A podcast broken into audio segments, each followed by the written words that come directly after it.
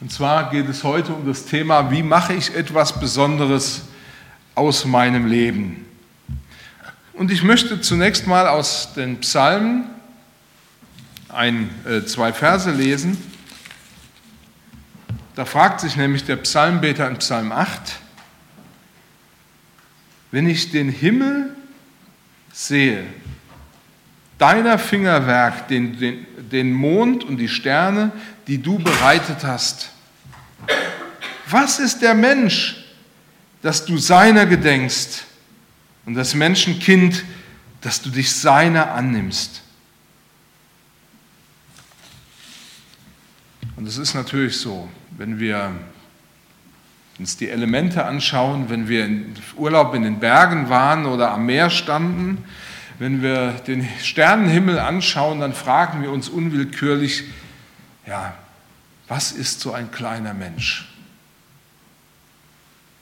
Und trotzdem kennen Sie das bestimmt auch, wir alle wollen eigentlich nicht nur irgendwie äh, verschwinden, wollen nicht nur eine Nummer sein, ein Rädchen, klein und unbedeutend, das man ohne Probleme, ja, sage ich mal, ähm, ersetzen kann.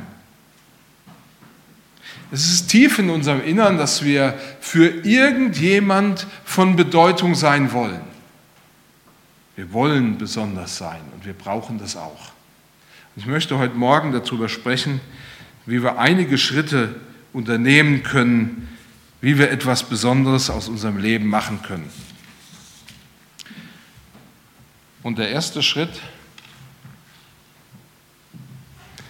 den ich weitergeben möchte, ist, Erkenne, dass Gott dich beschenkt hat, um etwas Besonderes aus dir zu machen.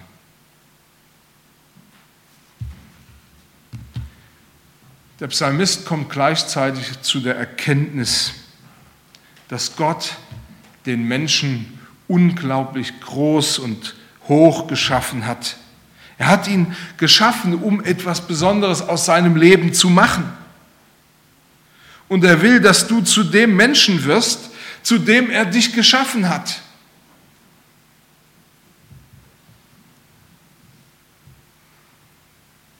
Aber wirklich etwas Besonderes wirst du nur, wenn du dich von Gott herausfordern lässt, ihm zu dienen. Gott hat dir bewusst Gaben gegeben, die du zu, deiner zu seiner Ehre einsetzen kannst. Um das zu unterstreichen, schrieb Petrus mal im ersten Petrusbrief in Kapitel 4, ich lese das nach einer neueren Übersetzung, jeder von euch hat eine besondere Befähigung von Gott bekommen. Setzt sie nun auch ein und unterstützt einander damit als gute Haushalter Gottes. Dadurch zeigt sich die freundliche Zuwendung Gottes in ihrer ganzen Vielfalt.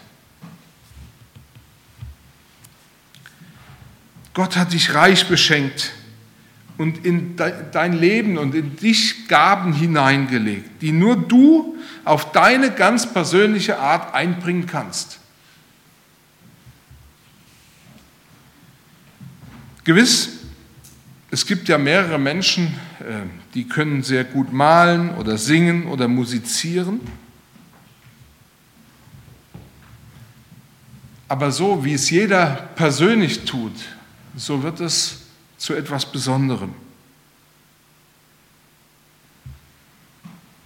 Und mir ging das oft auch schon so, dass ich mich gefragt habe, was kann ich schon tun? Was für besondere Dinge kann ich denn machen? Was sind denn meine Gaben? Ich kann doch gar nichts Besonderes. Vielleicht geht es euch so wie manchem, der aus diesem Grund sagt, ich kann nichts Besonderes, also gucke ich auch gar nicht danach, was Gott an besonderen Gaben und Veranlagungen in mein Leben hineingelegt hat. Aber ich möchte euch heute Morgen versichern, Gott hat dich zu einem einzigartigen Menschen geschaffen. Es gibt weder deinen Fingerabdruck zweimal, noch deinen Gesichtsausdruck zweimal auf dieser Welt, selbst wenn du ja, ein Pendant fast von, einem, äh, von eineigen Zwillingen bist. Ich begegne immer wieder Menschen, die in schwierigen Situationen sind und viele glauben, dass sie nichts tun können, überhaupt nichts. Aber die Entdeckung ist, dass Gott jedem eine unglaubliche Freiheit geschenkt hat. Worin liegt die Freiheit? Die Freiheit liegt darin, dass du, nämlich selbst, dass du nämlich selbst entscheiden kannst, selbst wenn du im Bett liegst und nicht aufstehen kannst, wie du dich zu deiner Situation verhältst.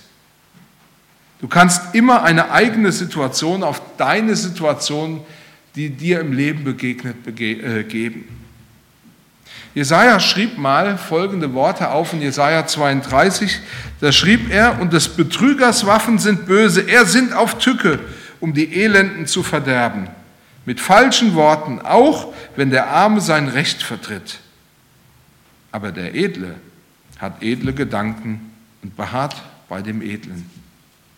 Was aber eben nicht der Fall ist, dass das ein Automatismus ist, ich kann aus meiner Haut nicht raus, sondern dass es deutlich wird, dass jeder eine Entscheidung treffen kann. Will ich etwas Besonderes aus meinem Leben machen? Ich habe die Wahl, ob ich Betrüger oder Edelmann oder Edelfrau sein will. Ich weiß, ich jag heute ein bisschen durch die Bibel mit einigen Bibelversen. Ich hoffe, ihr nehmt mir das nicht übel, aber ich möchte es gerne belegen, was ich sage. Paulus schrieb nämlich mal den Kolossern in Kolosser 1, darum lassen wir auch von dem Tag an, an dem wir es gehört haben, nicht ab, um für euch zu beten und zu bitten, dass ihr erfüllt werdet mit der Erkenntnis seines Willens in aller geistlichen Weisheit und Einsicht. Und dann steht da, dass ihr des Herrn würdig lebt, ihm in allen Stücken gefällt und Frucht bringt in jedem Werk und wächst in der Erkenntnis Gottes. Wir leben Gott würdig, wenn wir anfangen, alles, was wir so tun, so zu leben, dass es Gott gefällt. Und auch da ist deine persönliche Antwort gefragt. Manchmal können wir uns ja nicht aussuchen, was wir machen. Aber wir können uns immer aussuchen, wie wir es machen. Das Was steht oft fest, das Wie nicht. Du kannst Gott dein Leben zur Ehre leben. Und Gott will, dass alles, was er dir geschenkt hat, dass du es einsetzt, um ihm damit zu gefallen. Warum ist das so? Weil die Bibel sagt, dass nur so wir zu unserer wahren Bestimmung im Leben kommen. Es gibt Christen, die nur konsumieren, die ihre Gaben und ihre Berufung auch nicht erkennen und leben wollen. Aber es kommt alles darauf an, wie du das Leben, das Gott dir verliehen hat, wie du das lebst. Und welche Antwort du gibst. Möchte ein zweites sagen. Um etwas Besonderes aus deinem Leben zu machen, brauchst du Jesus. Und trotzdem gilt es zu beachten, Paulus oder da gibt es etwas zu beachten. Paulus schreibt in Ephesern, um ihnen die Wichtigkeit dieses Gedankens deutlich zu machen, in Epheser 2, Vers 10, auch hier eine neuere Übersetzung, wir sind ganz und gar Gottes Werk. Durch Jesus Christus hat er uns so geschaffen, dass wir Gutes tun können. Das heißt, Gott ist der Urheber aller guten Gaben. Er ist der Urheber dessen, was wir an guten Dingen tun. Und die Bibel sagt, ohne die Erlösung durch Jesus Christus können wir vor Gott nichts Gutes tun. Ohne das Geschenk der Gnade durch Jesus Christus können wir nicht zu dem besonderen Menschen werden, der seiner wahrhaft und von Gott gegebenen Bestimmung entspricht und entsprechend lebt. Paulus schreibt dagegen den Ephesern, er hat sogar unsere guten Taten im Voraus geschaffen, damit sie nun in unserem Leben Wirklichkeit werden. Das hat mich irgendwann mal umgehauen, weil ich entdeckt habe, Gott hat alles dafür getan, damit ich mein Leben zu etwas Besonderem machen kann. Ich muss es ihm nur zur Verfügung stellen. Und das Stichwort, unter dem du vielleicht deinem Leben diese Wendung geben kannst, ist eben vielleicht auch für dich, dass du dein Leben Gott hingibst. Wenn du bereit bist, dich Gott und seinem Sohn Jesus Christus hinzugeben, dann wird Gott dich durch, deinen Geist, durch seinen Geist so leiten, dass du tust, was Gott für dich vorgesehen hat.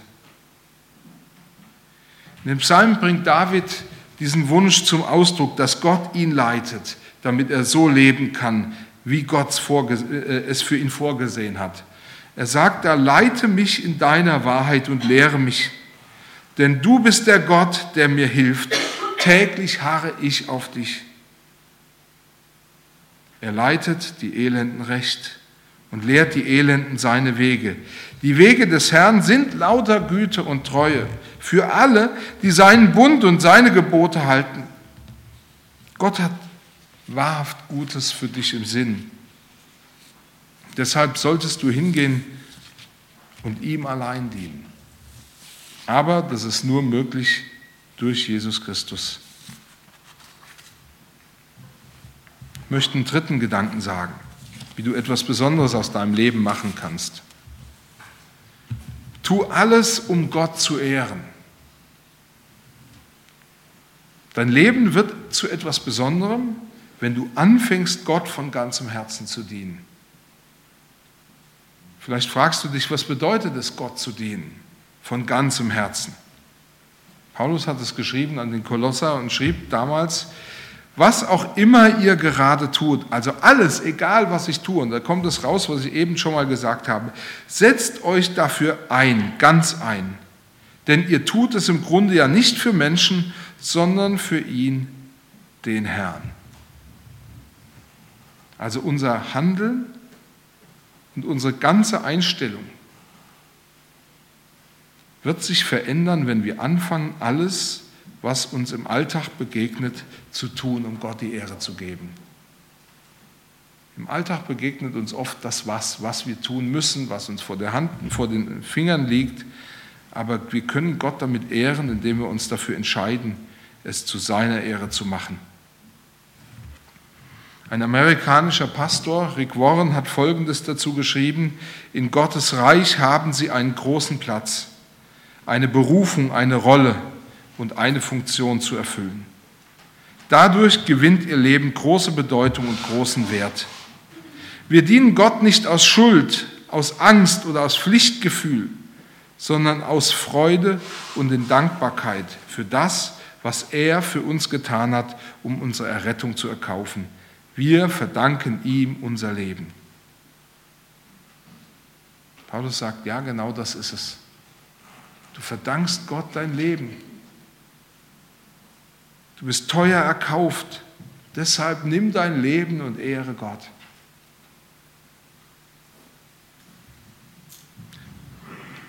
Und deswegen sollten wir uns fragen, wenn wir etwas tun, wenn wir etwas für andere tun, warum tun wir das? Ich habe in meinem Leben viele Dinge getan, nur damit die Leute an mir hochgucken, damit sie mich gut finden, damit sie denken, ach, ist der intelligent und alles. Ich habe viele Dinge getan, aus, äh, nicht getan aus dem Grund, weil ich wollte, dass die Leute nicht dumm von mir denken. Also vielleicht fragst du dich das ja auch mal, warum tue ich das eigentlich, was ich tue? Handle ich, um beachtet zu werden, geliebt, geehrt zu werden, um als intelligent angesehen zu werden? Oder handle ich vielleicht auch nur, weil ich sehe, was die anderen tun oder was andere bei mir sehen? Oder handle ich, weil mir bewusst geworden ist, dass Gott sich über mein Handeln freut? Das heißt, handle ich, dass Menschen dankbar auf Gott schauen, weil er uns zu, mir, äh, zu ihm oder zu ihr geschickt hat. Ich habe festgestellt, wenn ich zu Menschen gehe, weil ich will, dass sie sich daran freuen, dass Gott mich zu ihnen geschickt hat, dann wird mein Leben zu etwas Besonderem. Du kannst zu einem solchen Menschen werden, der etwas Besonderes aus seinem Leben macht, wenn du bewusst dein ganzes Leben Gott anvertraust, dich ihm hingibst und das, was du tust, zu seiner Ehre tust. Und du wirst erleben, dass Gott von langer Hand alles vorbereitet hat, damit du so leben kannst. Und dass er dir deine, seine Kraft dafür gibt. Ich möchte einen vierten Gedanken sagen. Ja, da geht es ja eher um das Entdecken. Wie kann ich etwas Besonderes aus meinem Leben machen? Nicht immer nur das Tun, sondern manchmal auch das Entdecken dass ich entdecke, dass Gott tatsächlich etwas Besonderes aus mir äh, macht. Und ich merke das ja an den Menschen in meinem Umfeld. Wenn ich an meine Frau zum Beispiel denke, sie ist für mich einzigartig. Oder an meine Kinder. Sie ist, sind für mich einzigartig. Ich kann sie nicht durch andere ersetzen. Ich kann nicht sagen, okay, ich nehme mal ein anderes Kind aus einer anderen Familie, vielleicht ist er genauso gut oder besser oder so. Nein, sie sind für mich einzigartig, sie sind für mich besonders. Und wenn ich feststelle, dass Gott mein Leben anschaut und sieht, dass ich von Anfang an besonders gemacht worden bin, dann bewegt mich das noch viel mehr. Gott hatte mein Leben, so sagt die Bibel, schon vor der Geburt im Blick. Dem Propheten Jeremia offenbart Gott, noch bevor ich dich in deiner Mutterleib entstehen ließ, hatte ich schon einen Plan mit dir. Noch ehe du aus dem Mutterschoß kamst, hatte ich bereits die Hand auf dich gelegt, denn zum Propheten für die Völker habe ich dich bestimmt.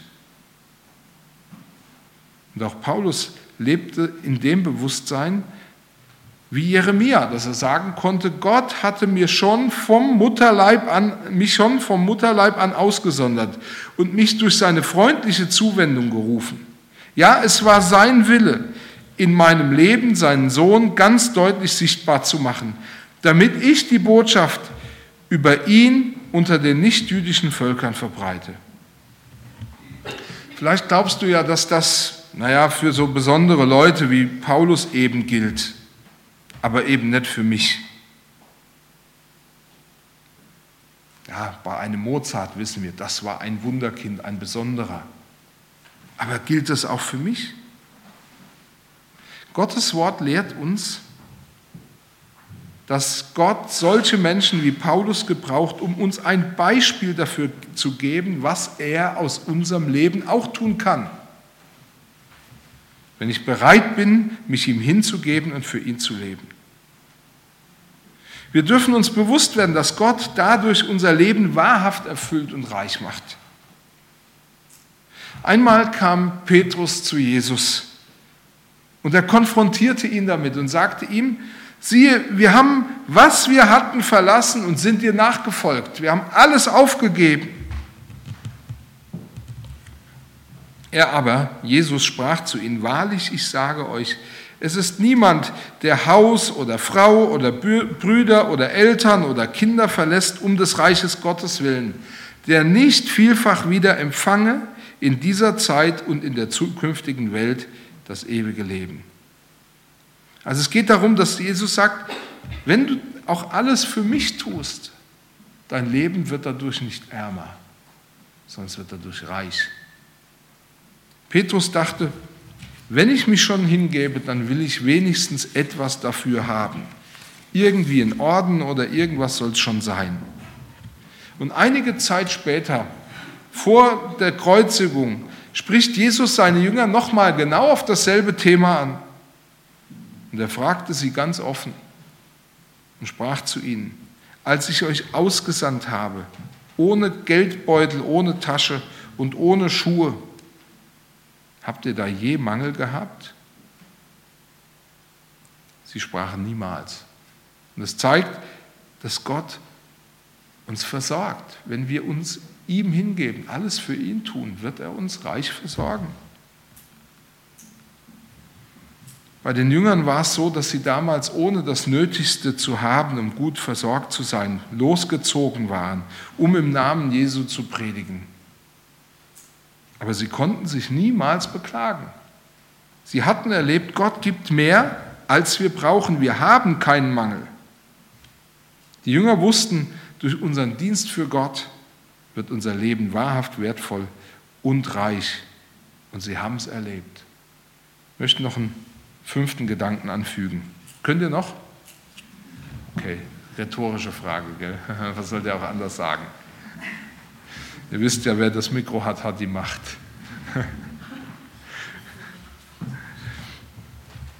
Also, entdecke den Wert eines dienenden Lebensstils. Ich war vor einiger Zeit überrascht, dass ich äh, so ein Managerbuch gefunden habe, in dem dick, äh, auf dem dick der Titel stand, äh, entdecke den Wert einer dienenden Leiterschaft. Und da ging es darum, dass Manager lernen sollten zu dienen, ihren Mitarbeitern zu dienen, weil das eine wesentlich effektivere Möglichkeit ist, mit seinen Mitarbeitern umzugehen, als eben, ähm, sage ich mal, von oben herab zu handeln. Und das hat mich bewegt. Ich habe mir das Buch gekauft, weil ich wollte wissen, was die so schreiben. Ich möchte euch heute Morgen raus, herausfordern, gebt euch Gott ganz hin und dient ihm. Jesus selber ist das größte Vorbild darin, sein Leben ganz in den Dienst für Gott und für die Menschen zu stellen. Und das Interessante ist, indem er das tat, hat er die gängige Weltordnung auf den Kopf gestellt. Ich habe mich vor einigen Jahren ein bisschen mehr mit Psychologie beschäftigt und da stößt man ja auf die verschiedenen Leute, die das, äh, solche psychologischen Studien oder, oder ja, Systeme erfinden und aufbauen. Da bin ich auf einen Mann namens Alfred Adler gestoßen, das war der Begründer der Individualpsychologie. Und dieser Mann war der festen Überzeugung, dass das größte Streben und die tiefste Sehnsucht des Menschen der Wille zur Macht ist. Er sagt, der Mensch tut alles, um Macht über andere zu bekommen. Und wenn ich mir jetzt Jesus Christus daneben stelle und sage, was, was ist bei ihm, da sehen wir, dass seine größte Motivation war, weshalb er in diese Welt gekommen ist, dass er gedient hat. Er wollte nicht die Macht, sondern er diente. Jesus klärt uns über seine Motivation auf, warum er in der Welt ist und sagt folgendes, auch der Menschensohn ist nicht gekommen, um sich bedienen zu lassen, sondern um zu dienen und sein Leben als Lösegeld für alle Menschen hinzugeben.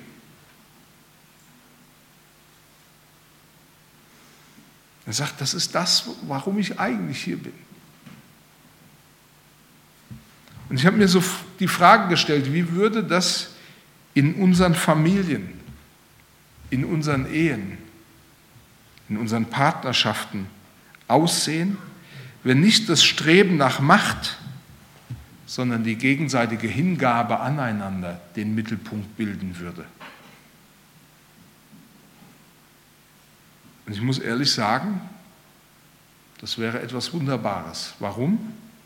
Ich muss mir das selber auch sagen. Es wäre das Ende aller Paschas, aber auch das Ende aller Prinzessinnen, die nur Liebe geben gegen Leistung.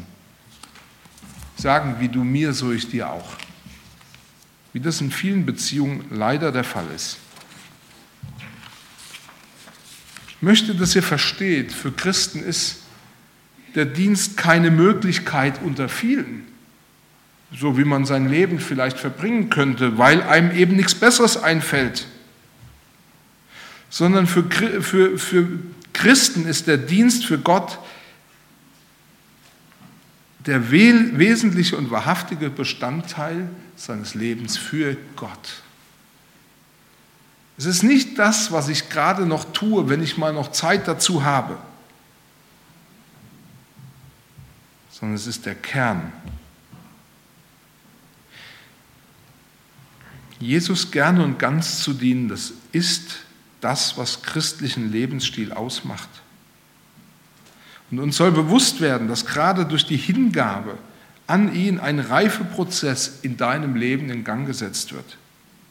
Ich möchte nochmal auf Rick Warren zurückkommen, der schrieb, Jesus lehrte, dass geistliche Reife nie einem Selbstzweck dient, Gott will, dass wir ihm dienen und nicht uns selbst. Mal ganz ehrlich, wer von uns leidet nicht an dem großen Egoismus, der uns überall begegnet und der uns oft in, in die Sinnlosigkeit treibt? Da habe ich vor einiger Zeit in der Zeitung gelesen, dass ein Mann am, Fahrbahn, am Fahrbahnrand einen Herzinfarkt erlitt und alle fahren vorbei. Niemand kümmerte sich um ihn oder wollte sich um ihn kümmern. Erst als eine ganze Zeit vergangen war, hielt ein Lkw-Fahrer an und kümmerte sich darum. Aber da war es schon zu spät, da ist dieser Mann verstorben. An der Straßenseite, da wo niemand sterben will. Oder in Freiburg wurde äh, vor, vor drei Jahren der, oder vier Jahren in der Zeitung, in der Badischen Zeitung geschrieben, dass eine 27-jährige Frau mit dem Fahrrad gestürzt war und sich unter anderem Knochenbrüche zugezogen hatte. Aber auch hier gab es niemand, der helfen wollte. Die sind einfach alle vorbeigegangen.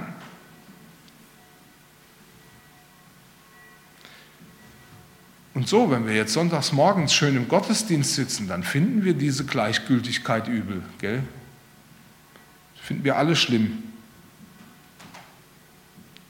Aber wie oft gehen wir vorbei und sehen weg und schauen nicht hin und stellen uns nicht auf die Seite derer, die leiden.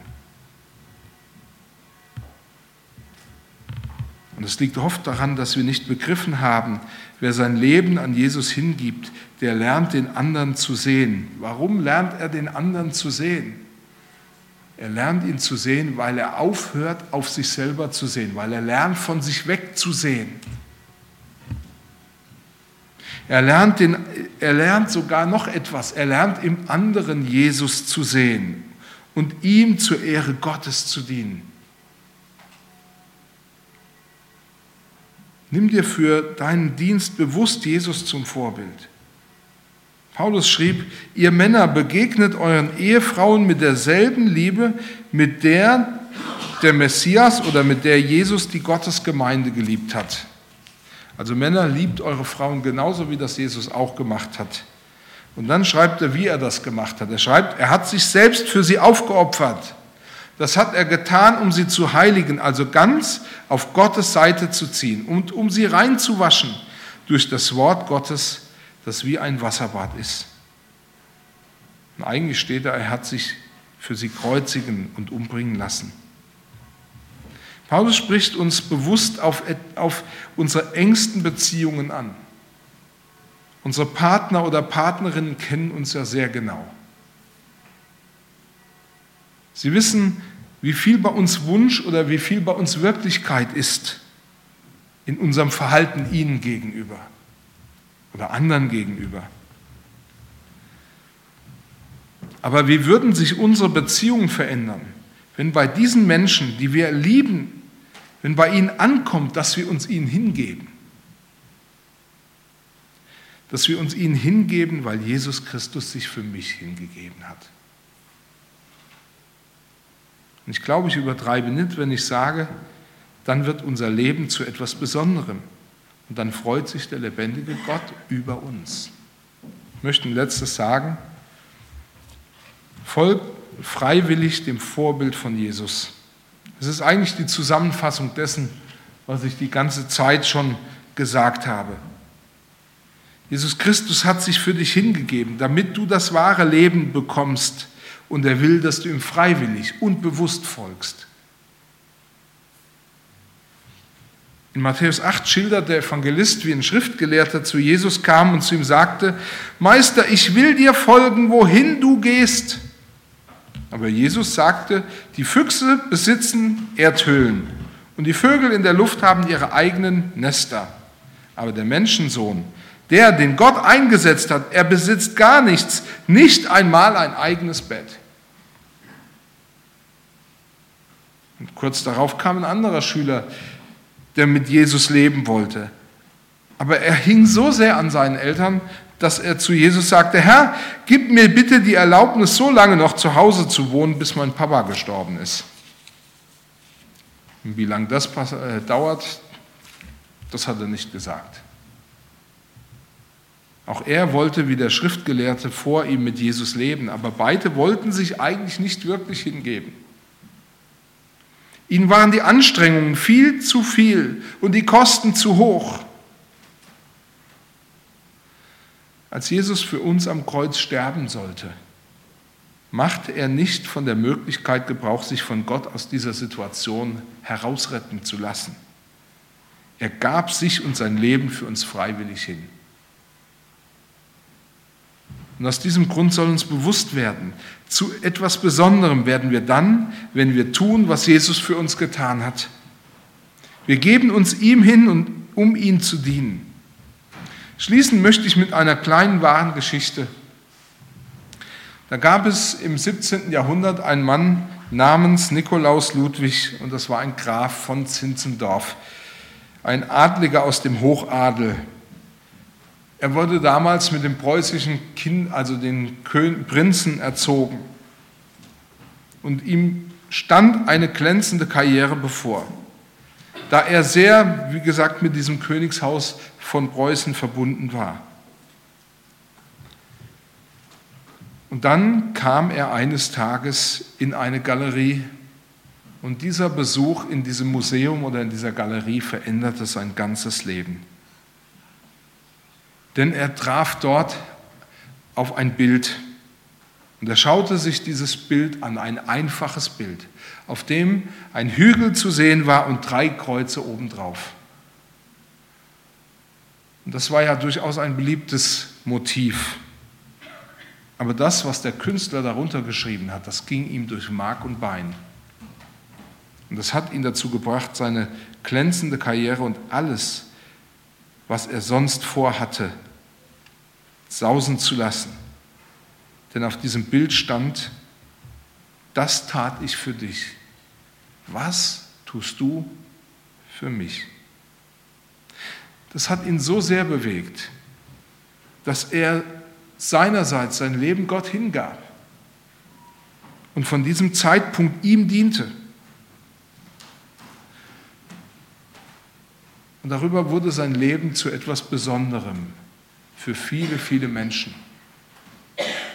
Wie gesagt, möchte euch herausfordern. Ich möchte euch herausfordern, etwas Besonderes aus eurem Leben zu machen. Und die Frage, die ich euch gerne mitgeben möchte für die nächste Woche, ist die, was muss passieren, damit du das Gleiche wie Zinsendorf tust? Es dir zu Herzen gehen lässt, was Jesus am Kreuz für dich gemacht hat und dir die Frage auf der Zunge zergehen lässt, was tust du für mich? Amen.